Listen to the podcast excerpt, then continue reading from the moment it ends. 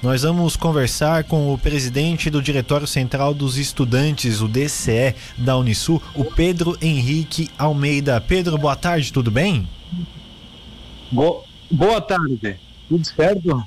Tudo certo, graças a Deus. O que parece que não está muito certo, né, Pedro? É a questão do ensino presencial e à distância aqui na universidade, a Unisul Anima, né, Pedro? Houve uma manifestação por parte dos estudantes, é isso? Então, meu amigo, ontem, devido àquela chuva arada que deu, né, a gente não conseguiu fazer a manifestação. Aí, por bem, nós decidimos é, fazer ela no dia de hoje. Então, hoje, 6 horas da tarde, nós estaremos fazendo a manifestação ali. Porém, nas outras unidades da, da Unisul, né, a que é a Unisul mesmo, Pedra Branca, eles realizaram a atividade lá, porque eles conseguiram, né, uh, por essa questão do tempo, eles conseguiram fazer lá. Aqui nós não conseguimos, mas hoje nós iremos com toda a força possível, né? Bom, e essa manifestação é para quê? Qual é a reivindicação de vocês, alunos? Eu posso dar uma contextualizada? Sim, fica à vontade. Então, a Unisul, no modelo antigo, eu acredito que a maioria das pessoas conheçam, né? Nós tínhamos o um modelo de 20% dentro de um, de um curso presencial, 20% dele era de matérias virtuais, matérias eletivas, no caso, né? Então, tu fazia tuas matérias ali todos os dias da semana, cinco dias, e tu tinha uma sexta matéria virtual. Ou, em algum momento, tu teria as quatro matérias durante a semana e uma outra virtual. Então a Unisul fazia esse modelo, seguia esse modelo, porque era o que o MEC autorizava, né? O Ministério da Educação autorizava 20% do curso dos cursos presenciais de modo virtual. Aquelas matérias que eram para todos os cursos, né? Porém, uh, agora o MEC autoriza 40%, né? Só que a Anima ela não precisa seguir esses 40% se eles uh, entenderem que vai prejudicar os estudantes, né? No entanto, com uma mensalidade alta, depois de um reajuste que nós estamos contestando, né, uh, no PROCON e no Ministério Público, uh, colocar 40% dos cursos uh, virtuais se valendo do modelo que eles conseguiram implementar durante a pandemia.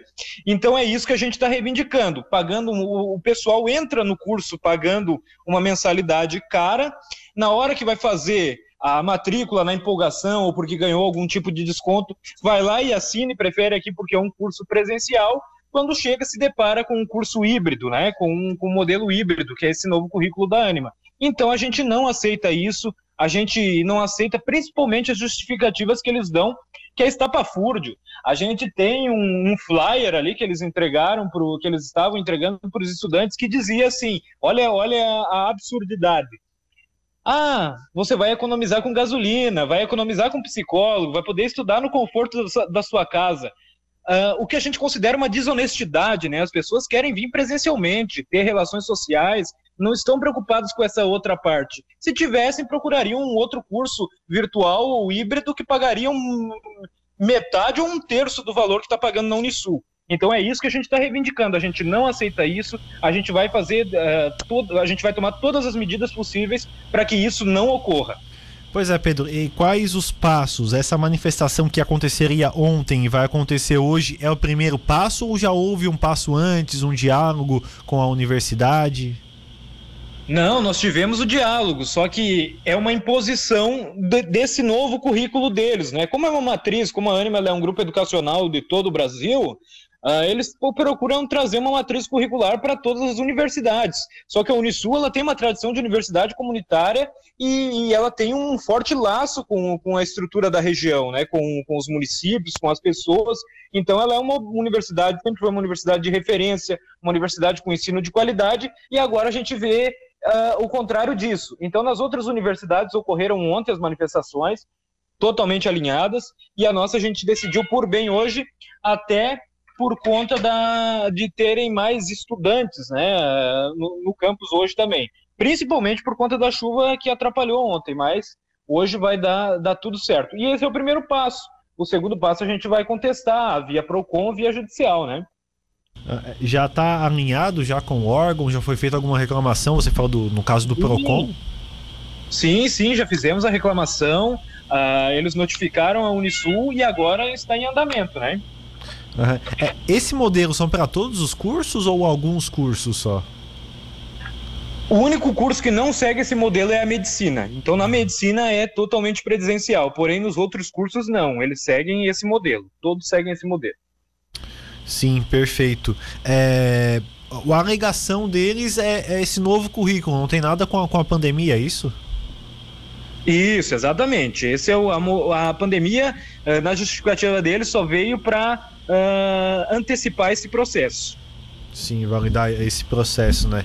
Bom, Pedro, Sim. a gente segue acompanhando e a Rádio Cidade está à disposição no que precisar também para divulgação. Que horas que é a manifestação hoje? Às 6 horas da tarde, aqui em frente ao Centro de Convivência da Unisul, né, o shopping CC, uhum. uh, estaremos reunidos ali. É, manifestação é com, com cartazes, como é que vai funcionar de forma pacífica? Caixa claro? de som, cartazes, palavra de ordem, caixa de som, teremos fala dos estudantes, né? De, uh, manifestando esse descontentamento mesmo. Uh, e foi convidado, uh, pelo menos informado, por algum reitor da universidade, pessoal do, An, da, do grupo Anima também? Sim, eles estão cientes, eles estão cientes que vai acontecer estão abertos, então vocês estão abertos à questão do diálogo, né? Não tendo diálogo, é. vocês vão para outras providências. Sempre. A, a tônica da nossa gestão, da nossa chapa, chapa integração, sempre foi o diálogo. E em muitos momentos a gente a gente conseguiu, uh, nutrimos um profundo respeito ao professor Mauri, que é o reitor da universidade, que sempre nos atendeu muito bem. Porém, a discussão agora é com a, o grupo Anima, né? Então, a gente tem essa, esse impasse aí. Perfeito, então. Pedro, obrigado pela sua participação conosco, seus esclarecimentos e a Rádio Cidade está à disposição, tá? Um abraço.